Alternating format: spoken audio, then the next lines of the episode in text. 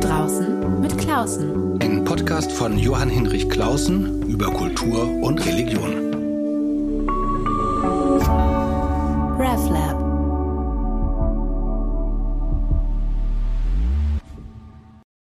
Herzlich willkommen zum ersten Podcast im neuen Jahr 2022. Heute gleich mit einem herausfordernden Thema Antisemitismus in ganz unterschiedlichen Formen, vor allen Dingen aber als Antisemitismus gegen Israel. Ein schweres, ein kompliziertes Thema. Dazu gibt es ein sehr kluges, anspruchsvolles Buch, das ich gelesen habe, das unter anderem geschrieben hat ein sehr netter Kollege und Gesprächspartner Klaus Holz, Generalsekretär der Evangelischen Akademien in Deutschland, der in seinem Büro einen Stock über meinem Büro sitzt, sodass es ein kurzer Weg war. Vielen Dank, Klaus, dass ich heute bei dir sein kann. Danke, ja, sehr schön, dass du hochgekommen bist, den vierten Stock. Grüß dich an. Vom dritten auf den vierten Stock. Ähm, du hast geschrieben ein Buch im vergangenen Jahr, aber immer noch ganz frisch, zusammen mit Thomas Hauri, das den Titel trägt Antisemitismus gegen Israel. Ich weiß, dass du dich mit Thema Antisemitismus, völkischer Bewegung schon lange beschäftigst. Ähm, ist ja immer ganz interessant, wenn man nochmal guckt, man hat ein Buch fertig gemacht. Wann hat man damit eigentlich angefangen? Also man kann sozusagen den aktuellen, akuten Anlass benennen, aber manchmal hat es eine viel längere Geschichte. Magst du kurz skizzieren, wie lange du dich mit diesem Thema eigentlich beschäftigst? Ich denke, Thomas Hauer und ich können beide wahrscheinlich sagen, dass wir die wirklichen Anfänge der Beschäftigung damit auf die späten 80er Wende zu Anfang der 90er Jahre eigentlich zurückgehen weil es dort schon eines der, der Streitfragen damals noch in bestimmten relativ marginalen Gruppen war, wie das Verhältnis zu Israel im Verhältnis wiederum zu Antisemitismus eigentlich ist. Seitdem hat uns das nie ganz losgelassen. Also Thomas hat ja dann viel über Antisemitismus von links geschrieben. Da spielt es in der Sowjetunion, in der DDR und so weiter eine große Rolle. Bei mir analog. Ähm, jetzt konkret, also von daher liegt das schon sehr lange oben auf. Und die Idee eigentlich zu dem Buch ist auch schon einige Jahre alt. Ähm, und es war dann eher eine Frage der, der Praktikabilität. Ähm, wir haben es dann auch noch unterschätzt. Wir dachten eigentlich, wir schreiben eher ein kleines Buch. ähm, es ist dann doch recht dick geworden. Ähm, das war eher eine Frage, wann man das halt hinbekommt, ne? Ähm, neben den sonstigen Dingen, die man tun muss. Es hat 400 Seiten, ja. knapp über 400 Seiten. Und dann geht es darum, krieg ich, kriegst du äh, ein Sabbatical von deinem Arbeitgeber genau. sozusagen, dass du es in Ruhe schreiben kannst. Ja. Denn auch wenn ihr natürlich den Stoff im Stoff drin seid und vieles auch grundsätzlich bearbeitet habt, beziehungsweise dann immer auch wieder aufgefrischt habt, braucht man dann doch die Ruhe von einem, ja, ein Jahr war es gewesen? Ja. Ja. Und es war tatsächlich damit der Anlass, also zu sehen, wann könnte ich ein Sabbatical vernünftigerweise machen, also auch fair gegenüber den Kolleginnen und so weiter dass das vertretbar wird und so. Äh, und auch wann sind die Vorarbeiten so gemacht? Weil das Sabbatical war dann für Schreiben da und nicht, um nochmal Quellen zu suchen oder die Sekundärliteratur zu lesen. Das haben wir in den Jahren vorher gemacht und wir haben ja, ich weiß gar nicht, auch zig Seiten Quellen dann verwendet aus den unterschiedlichsten Bereichen und, und so. Ähm, das ist Arbeit, die wir davor gemacht haben. Das eigentliche Schreiben war dann tatsächlich 2000 in 2001 rein und ist jetzt im Oktober 2021 dann auch schlussendlich erschienen.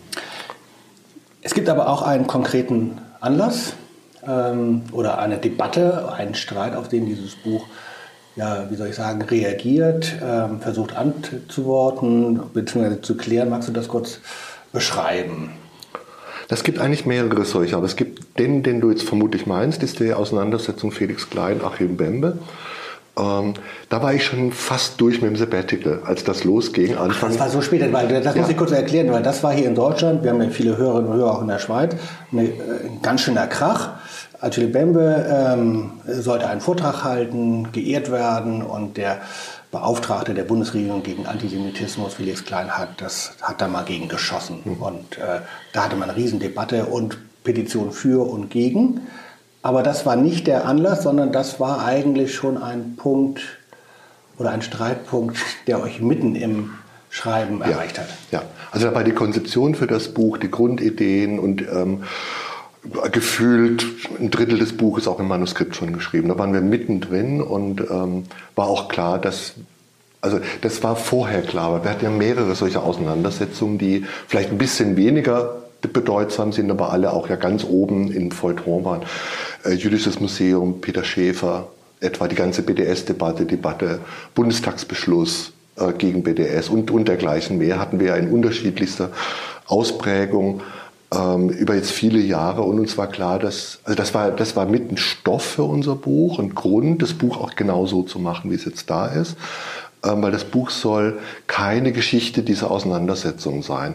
Dazu gleichen die sich viel zu sehr, da gibt es immer wieder die gleichen Grundprobleme in diesen Auseinandersetzungen und wir wollten eigentlich über die darin verwickelten grundsätzlichen Fragen ein Buch schreiben, aber nicht eine Geschichte dieser Auseinandersetzung. Das ist, wäre eigentlich ziemlich langweilig.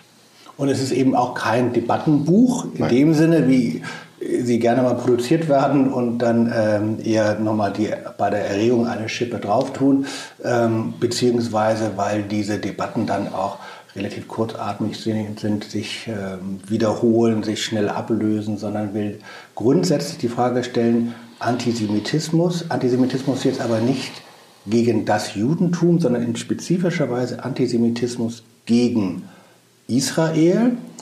Und da schaut ihr euch ganz unterschiedliche Gestalten an, von links, von rechts, von christlich, muslimisch und eben auch antirassistisch. Ähm, das können wir jetzt in dem Gespräch nicht alles äh, durchgehen. Mhm. Dafür ist, das, ähm, ist unsere Zeit zu kurz. Ähm, mich interessiert besonders, jetzt nicht nur wegen dieses einen Streitfalls, aber weil, es, weil ich das gerade so besonders interessant finde oder wichtig finde, sich damit auseinanderzusetzen, äh, den Antisemitismus der sozusagen antirassistisch sich formuliert, obwohl das erstmal so wie ein Paradox erscheint. Ähm, doch bevor wir das machen, müssen wir, glaube ich, ein paar Schritte zurückgehen. Mhm. Mhm. Ähm, ich habe mir das alles ordentlich aufgeschrieben, weil ich wirklich dieses Buch versucht habe durchzuarbeiten und musste danach erstmal meine Gedanken etwas ordnen und sortieren, ähm, weil das Thema Antisemitismus ja so riesig ist. Und, äh, und wenn man es dann noch erweitert um Antijudaismus oder Judenfeindlichkeit. Also gibt es ja noch äh, verschiedene mhm. weitere Aspekte. Wollte ich erstmal anfangen äh, bei der Annäherung, bei, der, bei deiner, eurer These, die lautet, und das fand ich so klasse, war aber selber noch nie drauf gekommen, Antisemitismus ist Identitätspolitik. Und selbst wenn es dieses Wort Identitätspolitik damals noch nicht gegeben hat, fangt ihr ja eigentlich im Grunde an mit der Bildung des, der modernen Nationalismen im mhm. 19. Jahrhundert wo der Antisemitismus eine ganz wesentliche Rolle gespielt hat. Ja, ja. Ähm, ja, das ist eigentlich verblüffend, dass das nicht längst schon viel klarer, überall, überall müsste das eigentlich stehen in der Antisemitismusforschung. Ähm, die Begründung, warum Antisemitismus immer notwendig, zwingend Identitätspolitik ist, ist im Grunde sehr einfach. Ähm, Antisemitismus er schließt immer ein positives Selbstbild ein. Also Antisemitismus ist nicht einfach nur das negative Judenbild, das auch, also irgendwelche Zuschreibungen, Juden seien dies oder das und würden uns dieses oder jenes antun. Äh, natürlich ja, aber Antisemitismus nur in diesen negativen Zuschreibungen zu verstehen, äh, springt deutlich zu kurz. Diesen Zuschreibungen entspricht immer ein positives Selbstbild. Das heißt, Antisemitismus, so ist die Grundannahme in unserem Buch, aber auch schon in früheren Büchern, ist der Zusammenhang von Selbst- und negativem Judenbild. Das ist Antisemitismus. Also wir sind jetzt die Deutschen, wir entdecken uns als Deutsche, wir wollen eine deutsche Nation ja. bilden, 19. Jahrhundert. Ja. Und dafür brauchen wir im Grunde ein Feindbild ja. da, oder mehrere. Hat man die Franzosen, alle möglichen genau. anderen auch, aber man hat auch im eigenen Land und dann weit darüber hinaus Feinde, mhm. von denen man sich abgrenzen kann. Indem man sich von denen abgrenzt, bildet man das eigene Gruppen-Ich aus. Das ist so ein Gefühl von Stärke wahrscheinlich, weshalb ja. es funktioniert. Ja. Und zugleich können alle Ängste oder negativen Gefühle dann projiziert werden. Mhm. Man kann das zum Beispiel sehr gut über Gegenbegriffe, Gegenlagen machen. Ne? Und wie du sagst, es gibt mehrere solcher Fremd- und Feindbilder, die dafür typischerweise verwendet werden, die unterschiedlichen Sinn machen, die sich also gut untereinander kombinieren lassen, weil sie, unterschied, weil sie unterschiedlich sind. Und so für den Nationalismus im 19. Jahrhundert ganz typische Vorstellung ist, wir sind seit alters her eine verwurzelte Gruppe, die von den Germanen durch Geschichte und Tradition und Moral und Politik und all sowas zusammengehört. Das sind natürlich alles überaus steile Behauptungen, die nicht evident sind eigentlich. Die Evidenz stellt man stark über die Gegenbilder her, indem man das, was damit ausgeschlossen sein soll, in einer Fremdgruppe, also in unserem Fall jetzt in den Juden, äh, personifiziert. Um, um ein Beispiel zu machen, also die Vorstellung, wir würden in sowas wie Geschichte, Boden, Moral organisch wurzeln. das Gegenbild des unorganischen, internationalen, nicht verwurzelnden, zersetzenden, flüchtigen. Die Luftmenschen. Die Luftmenschen. Das lässt sich jetzt ganz, ganz breit ausbuchstabieren. Als Luftmenschen genauso wie als Geldmenschen. Das flüchtige Geld, das Geld, das nicht durch ehrliche Arbeit entsteht, sondern durch Betrug, Wucher, Zinseszins und so weiter. Das heißt, man kriegt dann solche Gegenlagen wie, wir erhalten uns durch ehrliche, produktive, schaffende Arbeit und die durch den Zins, durch Betrug. Ne? Damit kann man zugleich aber auch erklären, wie die kapitalistische Wirtschaft funktioniert. Also worum geht es uns eigentlich schlecht? Wegen denen und nicht, weil bei uns irgendwas ist.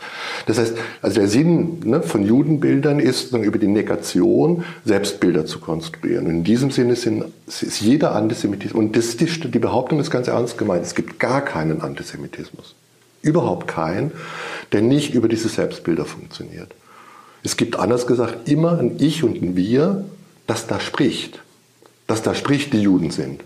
Und das damit implizit und in aller Regel übrigens ganz explizit positiv markiert, was wir sind, im Unterschied eben zu, zu den Juden. Das wäre eine Annahme ganz generell für jede Form von Antisemitismus. Und damit ist jeder Antisemitismus Identitätspolitik. Das ist nur eine andere, modernere Formulierung für Selbstbild. Und damit ist jede Antisemitismuskritik mit Identitätspolitik beschäftigt.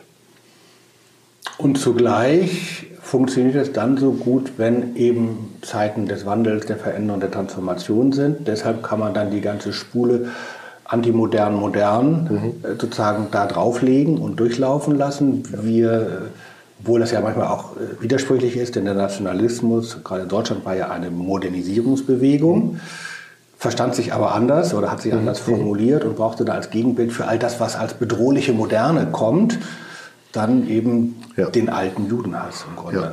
Ja, und das, was das konkret ist, ändert sich natürlich zeitgeschichtlich. Dinge, die heute kaum noch eine Rolle spielen, haben wir im späten 19. Jahrhundert. Verstädterung im Zuge der Industrialisierung, die Verstädterung, damit die, das Gefühl oder die Wahrnehmung von Unmoral, alle diese Dinge, die damit verbunden sind, war eine Zeit lang ein wichtiges Thema. Am Anfang auch Kino als etwas Zersetzendes, als eine nicht authentische Kunst sozusagen moderne Kunst überhaupt, abstrakte Kunst. Solche, solche Themen sind dann je nach Zeit, liegen wir oben auf. Dann gibt es natürlich auch Themen, die sich ziemlich durchhalten. Geld, alles was mit Geld zu tun hat, ist ein typisches Thema für den Antisemitismus. Oder jetzt, wenn man an Corona und alle diese Dinge denkt, ähm, was auch eins das mit das häufigste Bereich überhaupt ist, ist die Vorstellung von der jüdischen Lügenpresse. Das ist schon ganz alt. Ja. Wir gehen jetzt sozusagen in wirklich äh, sieben Meilenstiefeln mhm. durch die Geschichte. Ähm, durch, wir wollen ja dann nochmal äh, eigentlich hauptsächlich auf dieses aktuelle Phänomen kommen, aber äh, man muss das, glaube ich, verstehen, weil man sonst irgendwie strandet und äh, bleibt dann so in moralischer Empörung stecken und versteht nicht, warum es auch so gut funktioniert. Mhm.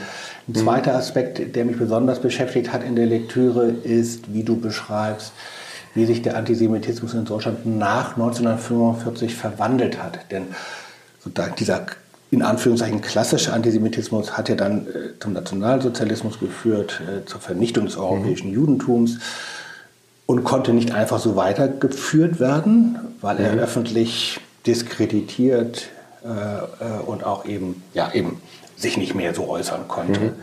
Nun beschreibst du aber eben doch auch sehr einleuchtend, wie der Antisemitismus, weil er eben so stark ist und so funktioniert, sich auch der, unter bundesrepublikanischen Bedingungen dann reformuliert oder eine neue Gestalt gegeben hat.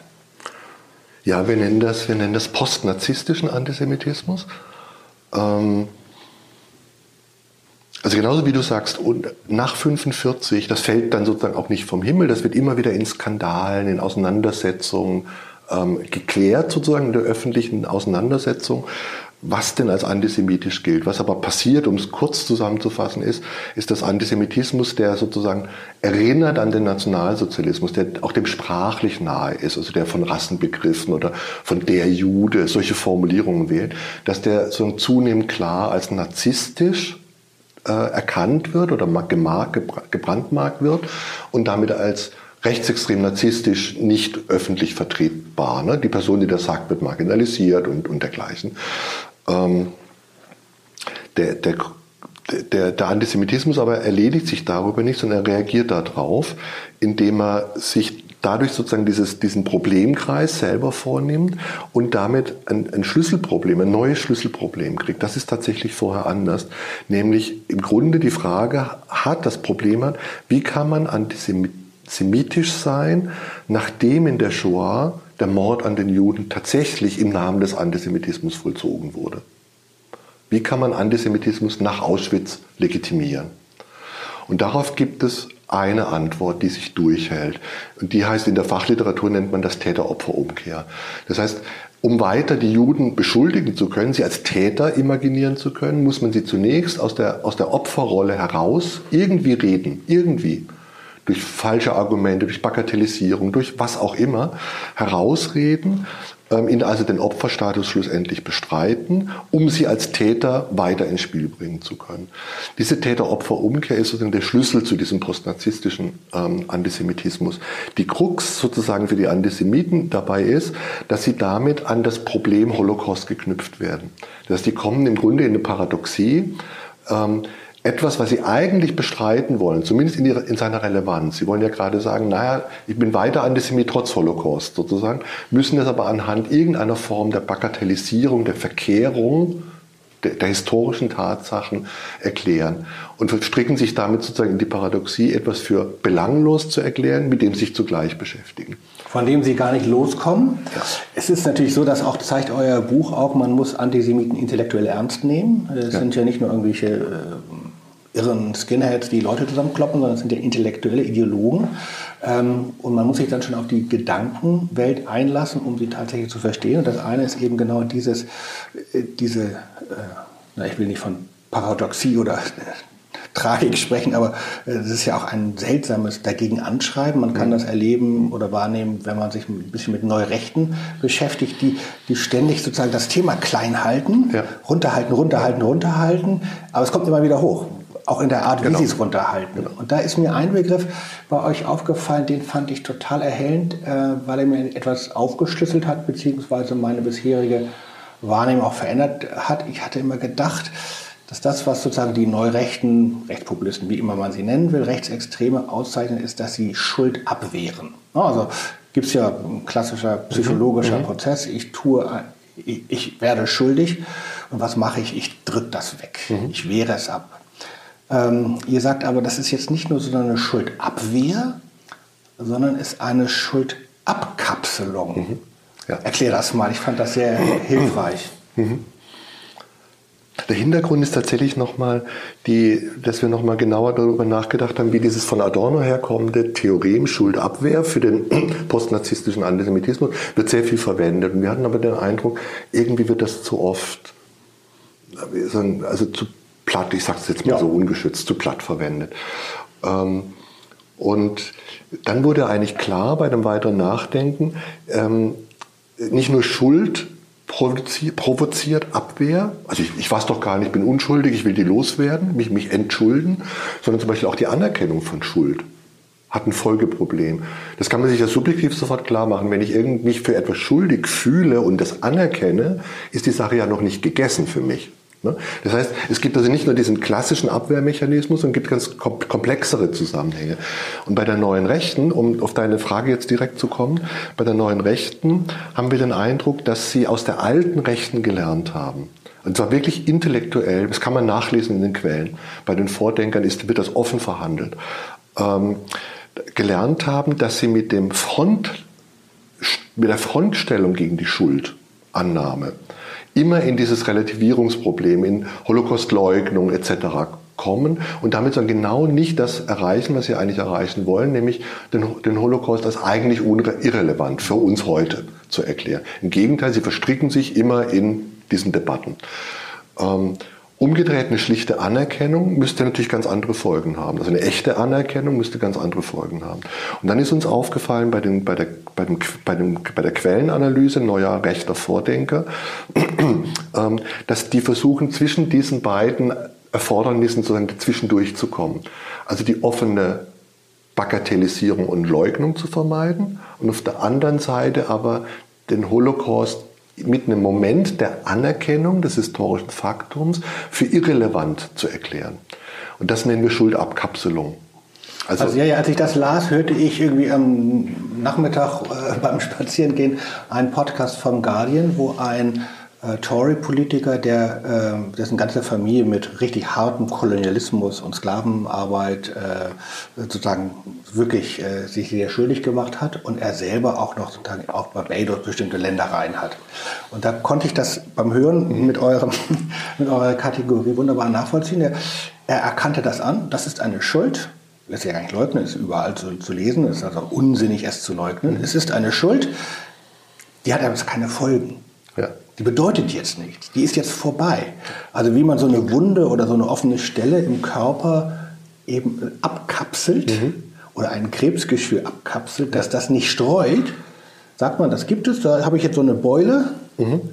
Mhm. Aber die ist ja in sich geschlossen und der Rest des Organismus hat damit ja. nichts zu tun. Und genau genommen gehen die neuen Rechten ähm, noch einen Schritt weiter sogar als das, was du, was du völlig richtig sagst.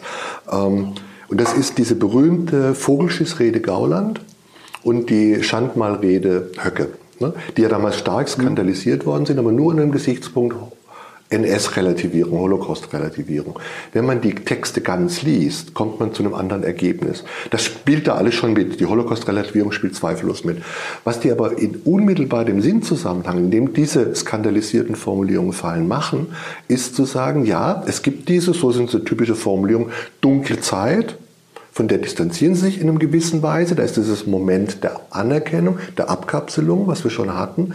Geht, dann geht der Text aber weiter und äh, geht sinngemäß oder halbwörtlich so weiter. Ähm, ein, ein Volk, das ein richtiges Volk ist, wird immer auch zu seinen schlechten Zeiten stehen. Wird zu dem stehen in der nachfolgenden Generation, ich zitiere Höcke sinngemäß, was die Vorväter äh, getan haben. Das heißt, die drehen daraus, also die Anerkennung wird zu einer Art nationaler Pflicht und zu einer Garantie dafür, dass wir eine starke, selbstbewusste Nation sind. Und vor dem Hintergrund laufen sie dann Sturm gegen eine Erinnerungskultur, ähm, die sozusagen die Shoah in ihrem in ihrer Weise ganz falsch in den Mittelpunkt rückt, weil sie eine andere Erinnerungskultur dagegen setzt, nämlich eine nationalistische. Das heißt, die Abkapselung ist, ist eine Entschärfung der Bedeutsamkeit der Shoah und wird gekontert durch ein, ja, wenn man so will, Selbstbild, das ähm, nationalistisch in dem Fall immer aufgebaut ist und ähm, sozusagen den Beleg dafür, dass wir selbst das anerkennen können, zeigt, wie stark und selbstbewusst wir sind. Genau, aber dann eben in einer AfD-Linie auch bedeutungslos. Also wir stehen dazu, das heißt aber gar nichts. Ja. Das ist nur eine rhetorische Floskel. Ja. Entscheidend, und jetzt kommen wir auf das Thema, nach diesen Vorschritten, auf das Thema Antisemitismus gegen Israel. Wenn ich es richtig verstanden habe, ist sozusagen die Fokussierung des postnarzisstischen Antisemitismus, vor allem in Deutschland, hat eben, kann, braucht eben Juden, die Täter sind, starke Juden, deshalb Israel. Mhm. Also ein Land, das erkämpft wird, verteidigt wird, das militärisch, geheimdienstmäßig stark ist, äh, das eben jetzt nicht eine Opfergemeinschaft ist, sondern eben äh, zum Teil ja schließt das ja auch an, an, an, die Gründ, an einige Gründungsfiguren mhm. des Zionismus mhm. und des Staates Israel. Ähm, also Antisemitismus gegen Israel eben als einen konnte es vorher auch nicht geben, weil es vorher kein Israel gab. Aber jetzt fokussiert es sich auf dieses Land, auf diese Nation. Nun gibt es ganz viele Definitionen, was eigentlich Antisemitismus ist. Ich gehe jetzt nur mal auf eine ein, weil ihr die, wenn ich, wenn ich das richtig wahrgenommen habe, nicht ausreichend findet. Die ist aber sehr einprägsam. Ähm, es gibt die Definition Antisemitismus äh, gegen Israel ähm, kann man an 3D, an 3Ds erkennen. Erstens Dämonisierung, also Israel wird dämonisiert. Zweitens doppelte Standards, also Israel wird unheimlich kritisch beäugt und was im Iran und Syrien läuft, will ja. keiner wissen. Und drittens delegitimiert, der Staat Israel ist gar kein Staat, hat gar kein Recht. Mhm. Das ist ja erstmal, fand ich, nicht ganz uneinleuchtend, reicht euch aber irgendwie nicht aus. Es reicht wirklich definitiv nicht äh, äh, aus, aber es ist zunächst tatsächlich hilfreich. Also das ist gar nicht schlecht, wir, wir machen es auch nicht schlecht, aber wir sagen als Definition von Antisemitismus oder als Definition von Antisemitismus gegen Israel ist es deutlich zu wenig. Man muss deutlich mehr sagen. Man kann sich das schon daran klar machen, ähm, diese, diese drei Ds würde man auch in vielen anderen Konflikten genauso finden, wenn man einen Kalten Krieg nimmt. Dann würde man natürlich auf der westlichen wie auf der östlichen Seite Dämonisierung, Double Standards und so weiter ähm, ja, jederzeit finden. Du würdest an vielen anderen Stellen finden. Äh, der, der Krieg gegen den Irak, ne, die Begründung davon und, und, und. Also das heißt, das sind Zusammenhänge, die sind insofern zu unspezifisch. Und damit vielleicht ein zweites Argument, in den 3Ds kommt überhaupt nichts inhaltlich Präzises vor, was denn eigentlich Israel vorgeworfen wird. Welche doppelten Standards, also welche, wieder Selbstbild, Fremdbild, welche sind unsere und welche sind angeblich ihre. Das wird alles inhaltlich überhaupt nicht bestimmt. Oder so ein, ein enorm wichtiger Gegensatz wie der von Geld und Arbeit, was wir vorhin als Beispiel schon mal hatten. Das alle, also alle, alle diese Dinge kommen überhaupt nicht in den 3Ds vor. Und deshalb ist 3D als Definition ganz sicherlich unzureichend. Aber sagen wir so als erstes heuristisches Mittel, als, als mal so erster schnelle Orientierung gar nicht schlecht. Jetzt kommen wir gleich drauf, aber ich muss noch eine kleine ja, äh, hermeneutische Grundsatzfrage stellen, wie ihr da rangegangen seid. Ähm, Antisemitismus gegen Israel, postnarzisstischer Antisemitismus äußert sich nicht so wie bei Julius Streicher und den Nazis, mhm. sondern immer über Umwege, kaschiert, ähm, höflich umformuliert, unanstößig. Das heißt aber, wenn man ihn analysieren will, ist man immer, oder wäre meine Frage, ist man da nicht immer so in dieser Haltung des Verdachts, ähm, dass man Leuten was nachweist, was sie gar nicht sagen? Mhm. Äh, und äh, das mag ja sachgerecht sein, ist aber auch nicht ungefährlich, weil man Menschen Unrecht tun kann. Man, äh, und man kann wenig Leuten, gerade im öffentlich-intellektuellen Diskurs, so schaden, wie wenn man ihnen ja. Antisemitismus vorwirft. Wie seid ihr damit umgegangen, dass ihr einerseits sagt, Antisemitismus heute äußert sich nicht mehr so wegen der Shoah, zu Recht so mhm. deutlich, man muss ihn irgendwie aufspüren, man will jetzt aber auch nicht irgendwie so ein komischer Spürfu äh, Spürhund mhm. sein, der Leuten hinterher schnüffelt und der dann eben auch, ja, auch Unrecht tun kann. Ja, das ist wirklich ein wichtiger Punkt, weil der Antisemitismus-Vorwurf ist ein, ein, ein, außerordentlich gewichtiger. Ne? Von daher muss man sich schon gute Gründe haben, wenn man den erhebt. Das war aber eben einer der Gründe, wo wir gesagt haben, diese ganzen Skandalisierungen der letzten Jahre sind auch deshalb unzureichend, weil sie sich dieser Pflicht mehr oder minder zumindest, nicht wirklich unterworfen haben des genauen Nachweises. Wir haben daraus die Schlussfolgerung gezogen, dass wir äh, uns so gut es uns möglich ist, Natürlich kann man Fehler machen und sich irren, aber so gut es uns möglich ist, ähm, uns mit den Quellen und nicht einfach nur mit problematisch erscheinenden Stellen zu beschäftigen. Also unser Schluss war im Grunde ein literaturwissenschaftlicher, aus der ich auch komme, ähm, nicht, da nennt man das die schönen Stellen zitieren. Ne? Das, mhm. das ist aber als Gedichtinterpretation komplett unzulässig. Ne? Sondern als Gedichtinterpretation funktioniert nur, nur darüber, dass ich das ganze Gedicht interpretiere das Ganze in, in Blick versuche zu nehmen wenigstens und nicht einfach so an einer Formulierung mich irgendwie fest, festmache. Das heißt, und genau da kommt wieder 3D und all sowas ins Spiel. Wenn ich jetzt aber einen qualifizierten Begriff von Antisemitismus habe, also auch in der ganzen Vielfalt der, der Ausprägungen mich auskenne, dann werde ich natürlich viel eher solche, sagen wir, solche Grundzusammenhänge sehen. Also warum etwa Israel in eine Verbindung, ist ja ganz, wieder ganz häufig, ich bleibe jetzt immer beim gleichen Beispiel, ähm, ganz häufig in Verbindung gebracht wird mit Geld. Ne? Mhm. Auf, ähm, also in Verbindung mit der Wall Street, mit der Federal Reserve. Dann kommen Namen wie Rothschild und Soros als Bebilderung. Es ist plötzlich nicht mehr nur Israel, sondern bekannte Juden, Milliardäre. Ne? So, das ist alles dann in einer zeitgemäßen Sprache, aber die gleichen Grundstrukturen wie im 19. Jahrhundert. Heute ist es Soros, was damals Rothschild war. Und heute ist die Wall Street. Ne? Solche, also solche, das muss man aber im Einzelnen tatsächlich zeigen. Und das ist nochmal ein entscheidender Punkt. Man kann es nur zuverlässig zeigen, wenn man immer die Selbstbildfrage in der gleichen Bedeutsamkeit und Systematik mitführt. Wenn man nach diesen Gegenlagen sozusagen guckt und die mit versucht herauszuarbeiten. Ähm, sonst, das ist was, was in der Antisemitismusforschung, wenn ich das kritisch sagen darf, häufig meines Erachtens unbefriedigend ist, ähm, dass die Antisemitismusforschung zu sehr auf die negativen Judenbilder guckt und dann Mühe hat, die Systematik zu erkennen, weil sie die Systematik nicht aus den negativen Judenbildern einfach ergibt, sondern aus ihrem Zusammenhang zu den Selbstbildern. Das, was so wirre erscheint, so absurde Behauptungen, die werden plötzlich viel weniger absurd, wenn ich die Gegenlagen mitdenke. Also kurz Genau, hermeneutisch kann ich kurz ist das ein komplexer Vorgang. Ja, ja, aber genau. Also erstens Fairnessgebot ist wichtig. Zweitens eben wirklich analysieren und eben nicht ein journalistischer Zugang, der irgendwie einzelne Deba ähm, Ausdrücke von irgendwelchen durchgeknallten AfD-Politikern hochzieht und die wieder und wieder und wieder bringt, sondern es wirklich analysiert und eben auch fragt, wie das dann eigentlich so funktionieren kann. Und das kommt dann eben über das Selbstbild. Nun machen wir wieder einen Riesenschritt. Was, ich sage nur kurz äh, für diejenigen, die sich interessieren, man kann in, aus eurem Buch auch sehr viel lernen über die ganze Vorgeschichte von Zionismus, wie ist Israel entstanden, wie ist das Verhältnis jetzt von anderen Intellektuellen äh, aus anderen Ländern dazu äh, hat sich verändert, wie ist das verbunden mit muslimischen Israelbildern und so weiter. Ich würde jetzt aber gerne mal in die Gegenwart gucken, weil es eben doch erst äh, besonders verblüffend und dann aber auch besonders wichtig äh, mir erscheint, wie Antisemitismus auch eben von links, von antirassistisch funktionieren kann. Und da starten wir vielleicht einfach mal mit dem BDS, also Boycott, Divestment, ähm, Sanctions, also eine ziemlich bunte Bewegung weltweit, ähm, die gegen, ja, wogegen ist, also erstmal gegen israelische Siedlungspolitik, aber eben nicht nur, sondern auch gegen Israel insgesamt. Und dazu hat es in Deutschland äh, eben eine viel diskutierte Entschließung des Bundestags gegeben und viele Debatten darum. Wie ist dein Blick auf BDS?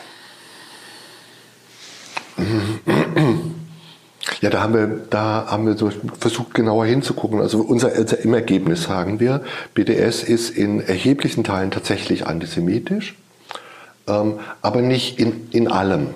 Ähm, man muss auch sagen, das ist doch in manchen eine heterogene Gruppierungen, das kann man nur im Plural formulieren, ist ja keine klare Organisation. Je nachdem, auf welche Texte man anguckt, ist schon unklar, auf was bezieht sich der Boykott, etwa Aufruf, auf nur Waren aus den besetzten Gebieten, auf israelische Waren überhaupt, auf Künstlerinnen, auch auf kritische Wissenschaftler, auf was bezieht sich das eigentlich, welche Grenzen werden akzeptiert, nicht akzeptiert. In manchen Beschlüssen hat man dann, wird eindeutig Israel überhaupt in Frage gestellt, in anderen nur äh, über die Grenzen von 67 hinaus. Das ist im Einzelnen heterogen. Was wir also sagen aber ist, dass der, das BDS in wesentlichen Teilen als klar antisemitisch ähm, zu, zu beurteilen ist. Ähm, dass es aber darüber hinaus noch eine Reihe von Argumenten gibt, die in der Debatte zu, eine zu geringe Rolle spielen. Ähm, und die vielleicht mit dem zu tun haben, mit, der, mit den rassismuskritischen Ansätzen zu tun haben, ähm, nämlich dass sich auch bei unserer Einschätzung die Kooperation oder irgendwie geartete Unterstützung der BDS-Kampagne und der BDS-Organisation aus unserer Sicht verbietet, ähm, weil dort massiv Organisationen beteiligt sind, die nicht nur antisemitisch sind, sondern die überdies dann auch sexistisch, antifeministisch, homophob, antiuniversalistisch, nationalistisch, zum Teil religiös fundamentalistisch, also islamistisch und dergleichen, dergleichen mehr sind. Also alles äh, Ideologien, die sich aus einer aufgeklärten, liberalen und linken Perspektive oder jedweder universalistischen Perspektive verbieten müssten. Also anders gesagt, im Namen von Menschen- und Völkerrechten BDS zu unterstützen, ist wirklich brutal selbstwidersprüchlich. Das geht gar nicht. Das tun aber manche Leute ähm, und verwickeln sich damit eben in, in den Widerspruch, den sich gefallen lassen müssen. Man kann mit der Hamas oder der Hezbollah nicht im Namen des Universalismus kooperieren. Das ist ein schlechter Witz. Zugleich ist BDS ja auch ähm, eben eine total amorphe ja, Bewegung oder mehrere Bewegungen und da sind einige richtig harte Kader, islamistische Kader am Werk. Äh, Es, sind, es ist aber auch eine Modebewegung, gerade in Großbritannien weiß ich, sind viele Bands drin, weil das zum guten Ton gehört, weil das irgendwie das so wie auch in der Labour, also in der linken jugendlichen Labour-Partei gehört das einfach mit dazu. Die haben die Texte nicht gelesen, die wissen da jetzt auch nicht genau, was da los ist. Das ist eben auch sozusagen ein Feld, äh, wo man eben genau gucken muss, mit welchem Hammer haut man auf welchen Nagel, äh, weil manche sind, glaube ich, auch einfach, also jetzt hatten wir die, die, die, Debatte, ob bestimmte Bands, die da mal was unterschrieben haben, auftreten dürfen. Da würde ich sagen, das sind vielleicht auch vielleicht nicht die allerhellsten äh, Kerzen äh, auf dem Kronleuchter des Antisemitismus, aber es ist eben auch so ein Sound, es ist so eine Bewegung. Und da fand ich es aber eben interessant, dass ihr auch hier diese Bewegung ernster nimmt, als sie sich in einzelnen Teilen selber nimmt und sagt, Sie haben ja so drei Grundforderungen, nicht? Also es gibt eigentlich kein Existenzrecht Israels. Ähm, in Israel müssen alle gleichberechtigt sein, aber woanders nicht. Mhm. Und es müssen alle Vertriebenen und alle Nachfahren zurückkehren können. Wo ich mir immer gedacht habe, das müssen wir mal aus deutscher Perspektive sagen. Ja. Ähm, aber zugleich ähm, nehmt ihr diese Bewegung ja auch ernst. Deshalb meine Frage, warum, jetzt mal wieder gekoppelt, warum funktioniert sie denn so gut? Was ist das Selbstbild, das mhm. dadurch mhm. befördert wird? Ja, warum ist das zum Beispiel in England so, was du gerade sagst mit den Bands und an vielen Universitäten spielt es eine enorme Rolle, also viel, viel mehr als in Deutschland. Ähm, dann ist das ein richtig großes Problem geworden. Und da ist, glaube ich, der Schlüssel tatsächlich Identitätspolitik. Und zwar hat sich, und das ist völlig fatal, ähm, etabliert, dass man seine antikolonialistische und antirassistische Haltung insbesondere am Verhältnis zu Israel sozusagen ausflaggt indem man sagt, da mit denen kooperiert man nicht oder da, ne, so. Ähm, und das muss man sich im Moment genauer überlegen. Das ist natürlich in, in England oder in Großbritannien, muss man eigentlich korrekt, im UK müsste man eigentlich sagen, mit der, mit der Kolonialgeschichte ist das natürlich von einer enormen Bedeutung, die, die postkoloniale Kritik oder die antikoloniale Kritik. Das geht ähnlich in den USA mit dem antirassistischen gegenüber der, der schwarzen Bevölkerung in den USA ähm, in, in UK mit der kolonialen Tradition. Das heißt, vor dem Hintergrund ist es eine Schlüsselfrage, das ist zunächst plausibel, sich in dieser Frage sehr klar, entschieden, eindeutig zu positionieren. Äh, Soweit, so gut. Dagegen ist eigentlich nichts zu sagen. Ähm, dass sich das jetzt aber gerade an dem Israel-Palästina-Konflikt sozusagen plakativ festmacht. Fast nur. Eben fast nur. Das ist natürlich eine krasse Verzerrung, sowohl der Kolonialgeschichte, jetzt der Grund Großbritannien, genauso der Geschichte der USA, was den, was den Rassismus in den USA, die, die Vorgeschichte des Sklavenhandels und so weiter, alles das betrifft, ist das natürlich äh, völlig falsch. Das macht sich aber daran, macht sich aber daran ähm, fest und hat sich etablieren lassen, auch durch das Engagement bestimmter Strömungen und Gruppen, auch durch den Hintergrund älterer linker Traditionen, die in Labour noch eine Rolle spielen, also älterer, wie soll ich das sagen, primitiver antiimperialistischer Ansätze die sich jetzt sozusagen an diesem Punkt festmachen und die einzelne Personengruppen, Bands, was auch immer, quasi dazu nötigen, wenn ich zeigen will, dass ich links bin oder aufrecht bin oder echter Antirassist bin, das kann ich als weißer Mann nicht gut. Ne? Das kann ich sehr gut über diesen, äh, über diesen Zusammenhang. Ähm, und das führt jetzt zu der fatalen Situation, dass die berechtigte, in der, Grund, in der Grundidee berechtigte antirassistische und antikoloniale und antiimperialistische Kritik sozusagen im Effekt kippt als Begründung gegen Israel. Und dabei blind wird für das, was eigentlich auch nationale Selbstkritik sein sollte, die ja äh, gerade in den USA oder, äh, oder den Großbritannien ganz andere Themen hat. Ihr nehmt euch aber jetzt, jetzt nicht nur sozusagen diese breite, ähm, äh, äh diese breite Bewegung BDS, dieses Milieu vor, sondern auch eine Vorsprecherin, Judith Butler, ja. eine wahnsinnig hippe Autorin. Ich bin beim bei meinen Leseversuchen immer gescheitert, äh, muss ich zugeben. Ich habe da zu den Texten keinen Zugang gefunden. Und ihr, ähm, es ist ein fairer Umgang, aber auch eine scharfe Kritik. Ja. Magst du es kurz zusammenfassen? Oh ja, sehr gern. Das ist auch für, für mich ein, ein Beispiel dessen, was du vorhin nachgehakt hast. Also wie fair mit Leuten umgehen und wo ich gesagt habe, man muss die dann auch wirklich ausführlich lesen und genauer angucken. Das haben wir mit Judith Butler, die wir, ich weiß gar nicht, über zehn Seiten oder so verhandeln, ähm, versucht ähm, als Beispiel. Ne, ich, ich schätze sie eigentlich von, dem Hintergrund her sehr. Also sie hat eine enorme Bedeutung für die feministische Theorieentwicklung. Ähm, ähm, so, und an ihr, ihr wird, wird, ja sofort was deutlich. Wir haben nämlich sofort ein Problem, das in diesen ganzen oberflächlichen BDS-Debatten ähm, ignoriert wird. Judith Butler ist selbst Jüdin. Das heißt, wir haben eine jüdische Unterstützung von BDS. Wenn jetzt BDS einfach schlichtweg antisemitisch ist, wie, was ist dann eigentlich mit der in den USA und auch in England wirklich nicht unbedeutenden, gerade in den USA wirklich bedeutenden jüdischen Unterstützung oder zumindest Sympathie in irgendeiner Weise? Ähm, also wie, wie, verstehe ich die denn dann? Wenn, wenn ich das, ist das jüdischer Selbsthass, jüdischer Antisemitismus, was ist das? Ähm, Judith Butler wurde das ja vorgeworfen. Also sie ist massivst deshalb angegriffen worden, größte Israel-Hasserin und dergleichen mehr ist gesagt worden. Ähm, wir haben uns das genauer angeguckt. Ähm, Judith Butler, da, darauf bezieht sich ja unsere scharfe Kritik, ähm, solidarisiert sich mit BDS im Namen von einem Universalismus, der damit natürlich komplett widersprüchlich wird. Das muss ich eigentlich nochmal sagen, das habe ich im Grunde schon, schon gesagt. Die Gründe aber, die sie dafür zum Teil anführt, sind berechtigte Gründe. Das ist, glaube ich, ein wichtiger Punkt. Ähm, sie nimmt nämlich jetzt vor allem wieder in den USA wahr, dass es vor allem eine rechte und sehr wohl auch wirklich rechtsextreme und eindeutig antisemitisch grundierte Unterstützung der israelischen Politik gibt. Das gibt es auch. Es gibt auch antisemitische Israel-Freunde, genau. gerade im ja. hart recht evangelikalen ja. Lager. Ja, und das ist für die amerikanische Innenpolitik enorm bedeutsam, das Verhältnis USA-Israel enorm bedeutsam. Und das ist ein Punkt, den Judith Butler unter anderem aufmacht und sagt damit, also da muss die Abgrenzung sein und da ist eine Israel-Unterstützung eben eigentlich antisemitisch. Und es kann nicht sein, dass eine Israel-Unterstützung, nur weil es Israel unterstützt, gut ist, egal was die Begründung ist. Und das haben wir dann in weiteren Beispielen nachvollzogen, etwa die Zusammenarbeit mit Orban, der offen antisemitische Kampagnen macht, offen, also da gibt es überhaupt Soros, genau. gegen Soros.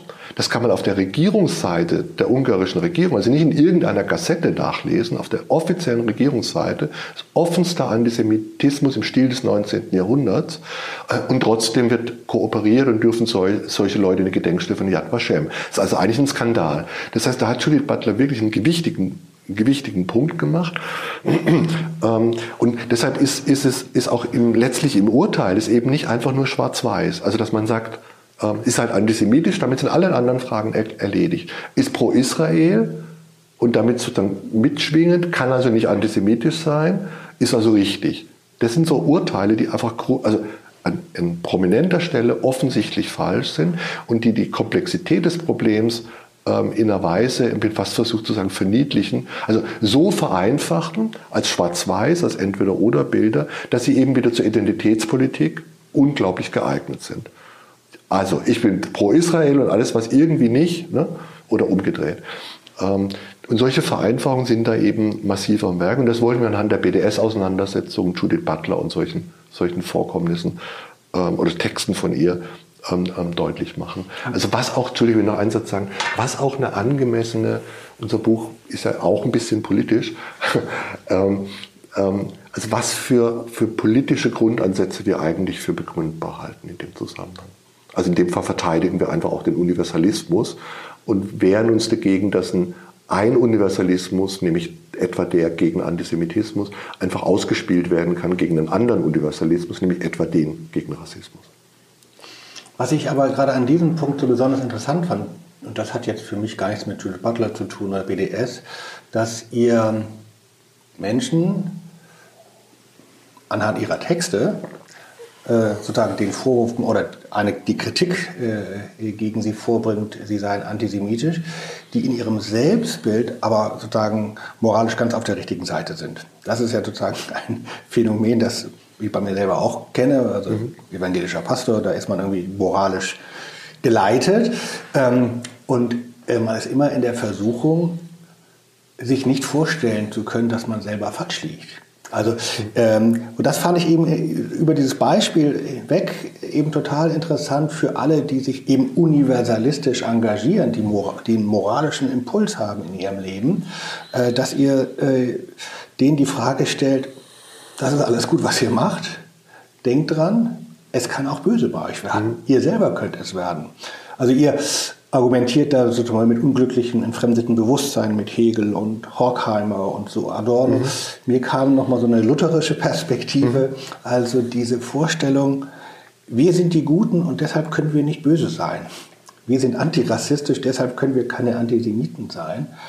Das finde ich über sozusagen diese einzelnen Fragen hinweg so eine tolle Grundtendenz in eurem Buch, äh, dass ihr im Grunde jetzt nicht nur darin politisch seid, dass sie Universalismus verteidigt, Menschenwürde, Menschenrechte, mhm. sondern eben auch sagt, auch dann kann es sein und muss man selbstkritisch, nicht nur fremdkritisch, sondern selbstkritisch genug sein, um sich zu überlegen, das kann auch bei uns schiefgehen.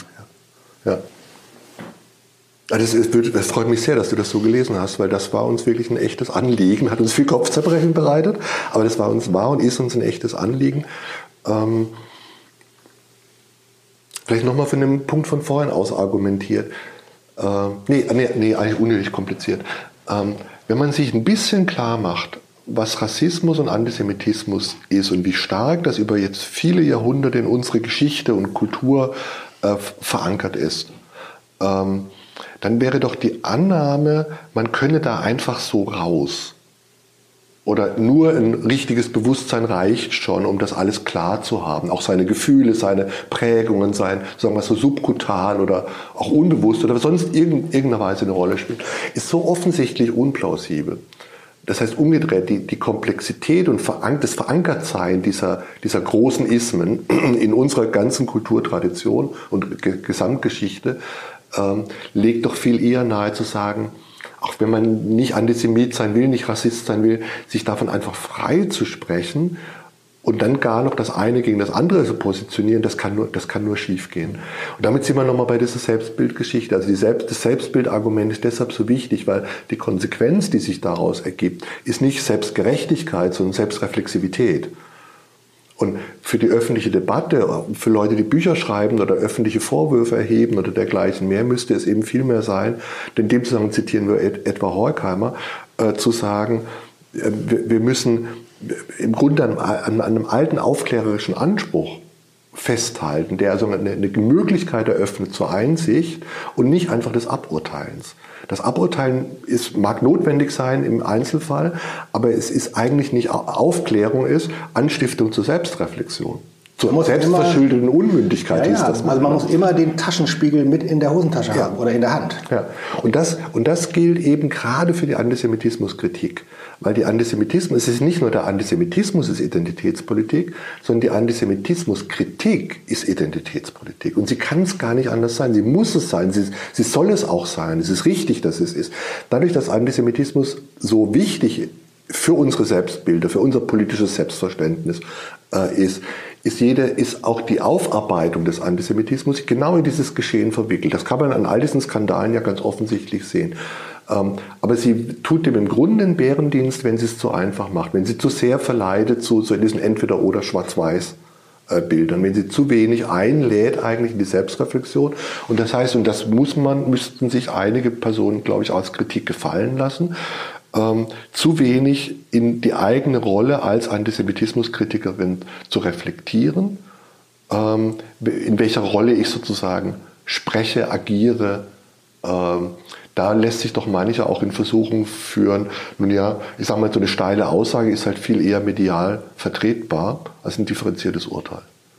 Und das bringt mich jetzt nochmal auf euren Stil, also auf die Haltung, mhm. den Ton, den ihr in eurem Buch äh, ansteht. Es ist ein Fachbuch, es ist jetzt nicht einfach nur ein Sachbuch, sondern muss man sich schon mal hinsetzen an den Schreibtisch und äh, Zettel und Stift äh, zur Hand nehmen und Bleistift habe ich viel mitgearbeitet. Also es ist wirklich reflektiert, weil es äh, fand ich jetzt aber nicht nur immer komplizierter machen wollte, sondern weil es halt immer diese Spule des äh, über sich selbst Nachdenkens mit hat laufen lassen. Also es war Beschreibung über andere, immer auch äh, sozusagen, aber immer im Wechselspiel zur Selbstreflexion.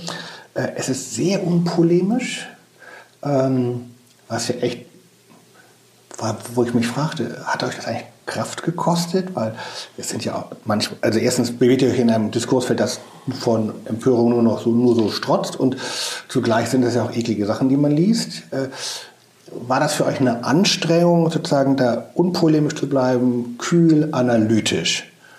Oder habt ihr euch anfangs entschieden und dann habt ihr das so durchgezogen? Ich glaube, es war eigentlich, aber es ist eine, eine, enorm gute Frage, aber ich habe ich mir gar nicht gestellt bislang. Aber ich würde eigentlich sagen, es war verblüffend wenig anstrengend. War verblüffend wenig anstrengend. Ähm, es war aber eine klare, sagen, ein Aspekt unseres Konzeptes, weil es das einfach nicht interessiert hat. Es ist so einfach, ein paar Bashing Dinge da reinzuschreiben. Es gibt doch genug, was schlecht ist. Also da, da über das eine oder andere herzufallen, ist nicht so schwierig, wenn man will. Nur für was soll es gut sein? Also für, für was? was? Das war nicht das, was uns interessiert hat. Interessiert hat uns die einen Versuch zu machen, einen Beitrag auch zu, zu machen, die, an, an, dieser Komplexität sozusagen zu arbeiten. Und dafür ist es ein Bärendienst, wenn du dir ein paar, ich sag's jetzt mal so salopp, ein paar dumme Aufsätze raussuchst, auf die Reihen haust und dann so tust, als wärst du schlau. Das ist halt nicht schlau. Da kommt nichts bei rum, außer ein großer kritischer Gestus mit, was weiß ich. Was es uns, glaube ich, leichter gemacht hat, ist, das gilt von meinem mein Freund und Co-Autor Thomas Hauri wie, wie für mich selber, dass wir selber ja sehr auch aus diesen Auseinandersetzungen kommen, unter denen wir auch phasenweise sicher auch gelitten haben. Ne? Das ist nämlich überhaupt nicht lustig wenn du des Antisemitismus beschuldigt wirst oder des Holocaust-Relativierens und was weiß ich, äh, wenn du nicht mehr, wenn du bei jedem zweiten öffentlichen Auftritt irgendwie mit entsprechenden Gegenaktionen rechnen musst. Das ist nicht lustig. Ähm, aber das haben wir irgendwie auch so ein bisschen hinter uns. Und vielleicht hat uns das auch geholfen zu sagen, nö, das soll machen, wer will. Ähm, unser, unser, unser Ding ist das eigentlich nicht. Ne? Diese Art von also Auseinandersetzung, diese Art von, ich weiß nicht, wie ich das nennen soll. Ähm, wir, wir, wollen eigentlich was anderes. Und, wir, und, und das sage ich jetzt mal ganz selbstbewusst, wir können auch was anderes. Ne? Es ist auch eben viel leichter, äh, sich das scharfe Urteil zu erlauben, dass, äh, wie es bei Judith Butler etwa, die, die Texte wirklich zu verstehen, ist etwas mühsamer.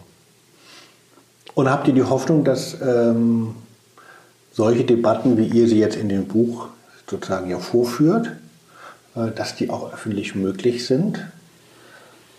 Oder ist das, muss man das einfach immer wieder versuchen, selbst wenn sozusagen empörungsträchtige Streitereien einfach besser funktionieren? Also ich glaube, das wird noch auf eine ganz mir nicht absehbare Zeit so bleiben. Ähm, weil es zu viele Interessen und Logiken da drin gibt, die man nicht, die auch sachlich nicht aushebelbar sind. Da gibt es tatsächlich auch, das sind die Medien sind nicht schuld, falsch. Trotzdem gibt es eine mediale Logik in solchen Auseinandersetzungen.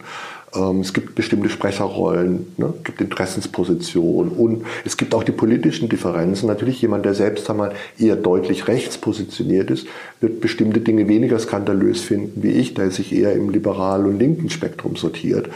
Ähm, also so alles ja. das wird weiter eine Rolle spielen. Ähm, von daher bin ich das skeptisch. Was ich aber deutlich wahrnehme, ist, dass der Verdruss ähm, über diese Art von Debatten und das Gefühl, wir kommen so nicht voran, ich kann meine eigenen Fragen gar nicht stellen, ich, ich kann mich gar nicht richtig austauschen mehr mit, mit anderen Leuten, die auch daran rumarbeiten, dass das deutlich größer wird und dass die Bereitschaft, aber halt dann eher nicht öffentlich, dann doch über deutliche fachlich, inhaltliche, politische Grenzen weg, eigentlich wieder das Gespräch zu suchen. Das nehme ich die letzten Jahre deutlich wachsend wahr, aber das findet im Moment hinter geschlossenen Türen statt, weil öffentlich das sofort eine andere, eine, eine andere Logik reinschlägt. Ne? ähm, ob das auf, ich, das könnte auf Dauer auch was bewirken. Das wäre zumindest meine Hoffnung. Ähm, unser Buch jedenfalls versucht, sich diesem, also immer diesem Entweder-Oder eigentlich zu entziehen, also der, an vielen Stellen eigentlich zu entziehen, zu sagen, nee, das ist komplizierter, es lässt sich nicht über alles, über so einen Leisten scheren und da kommt am Ende die eine richtige Position raus. Das funktioniert nicht.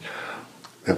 Zwei Fragen noch zum Schluss. Die eine, war so eine Störfrage, als ich das Buch durch hatte. Also mir liegt das, mir liegt sozusagen so eine Art von, von Diskurs und Analyse, ähm, nicht in die Empörung gehen, sondern sortieren, verstehen, auf sich selbst beziehen.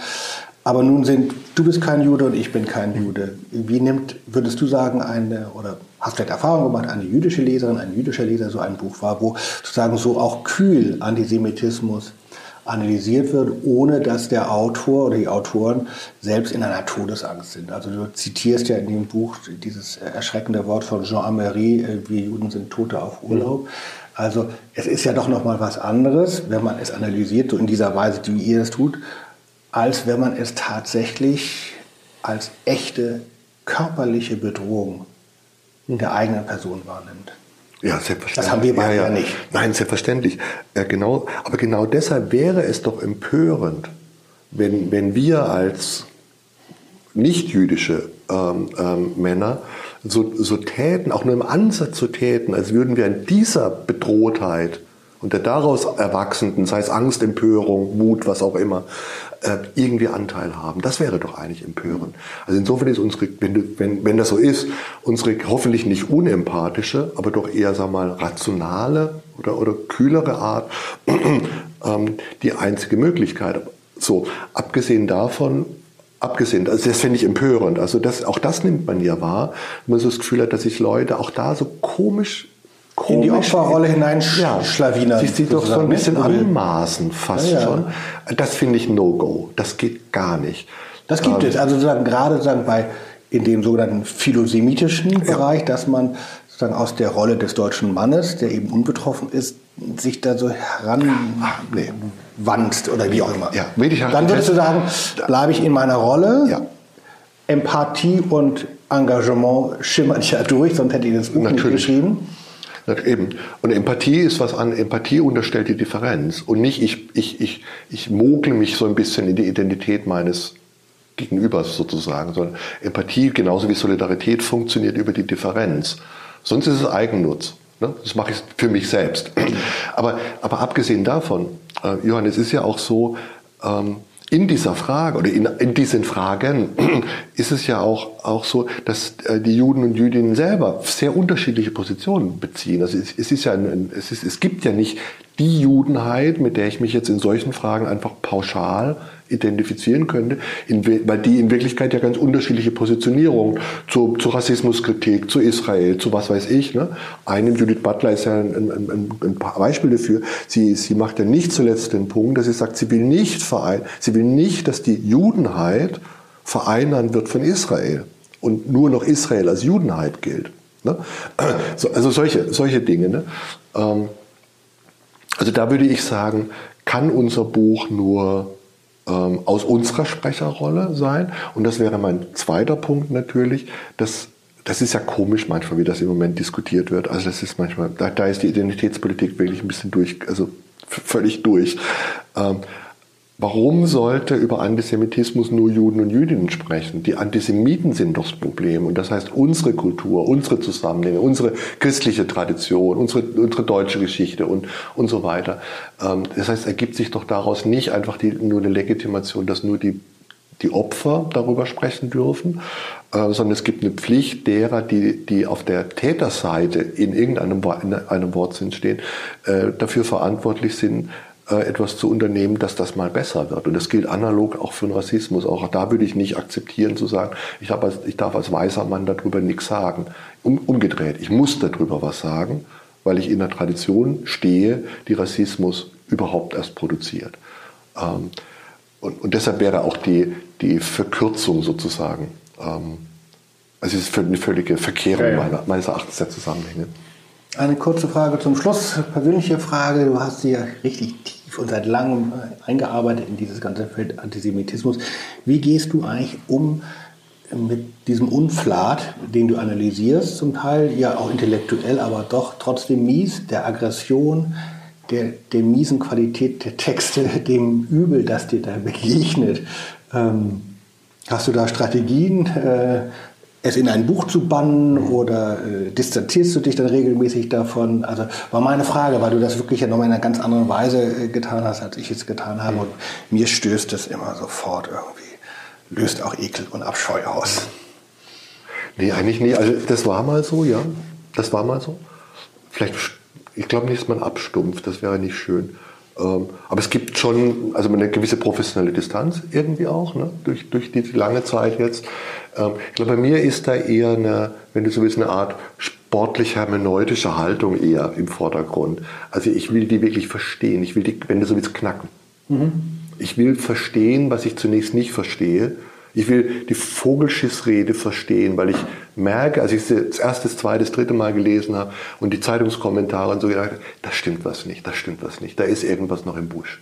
Und dann will ich wissen, was im Busch ist. Also, das ist so. Keiner verstehen, ja. Ne? So, was mich wirklich emotional, also richtig viel mehr beschäftigt, bis hin zu, dass ich davon also auch träume oder aufwache oder, also wirklich so richtig so beschäftigt, sind manchmal so, sind eher so diese Art von Auseinandersetzungen, ähm, wo, ich, wo ich denke, Mensch, da wird in einer Weise mit Schmutz untereinander geworfen. Also ich hab, wir haben ja extra wenig Beispiele nur genannt, weil wir nicht in so eine, da wäre es uns schwer gefallen, sachlich zu bleiben. Aber wenn ich so Sachen lesen muss in, in führenden Tageszeitungen, äh, dass, dass irgendeine Antisemitismusforscherin oder das, das Institut ähm, ähm, also das ZFA, das Zentrum für Antisemitismusforschung, sozusagen beschuldigt wird, selber antisemitische Kampagnen vom Zaun zu brechen. da werde ich dann irgendwie sprachlos und wütend einfach auch. Ne? Das hat mit einer sachlichen Kritik, die, die kann man ja formulieren, einfach nichts mehr zu tun, sondern da wird, wird sozusagen im Feld, ne? ja. also kollegiale Differenz und auch kollegiales Gerangel meinetwegen in einer Weise hochgezogen. Ähm, das, also das beschäftigt mich, muss ich sagen, dann an der Stelle doch, doch viel mehr. Ne? Äh, da, da kann ich mich nicht gut von distanzieren. Das ist nochmal vielleicht auch ein Kommentar dazu, warum wir versucht haben, unser Buch gegenüber allen Kolleginnen und Kollegen fair zu, fair zu bleiben.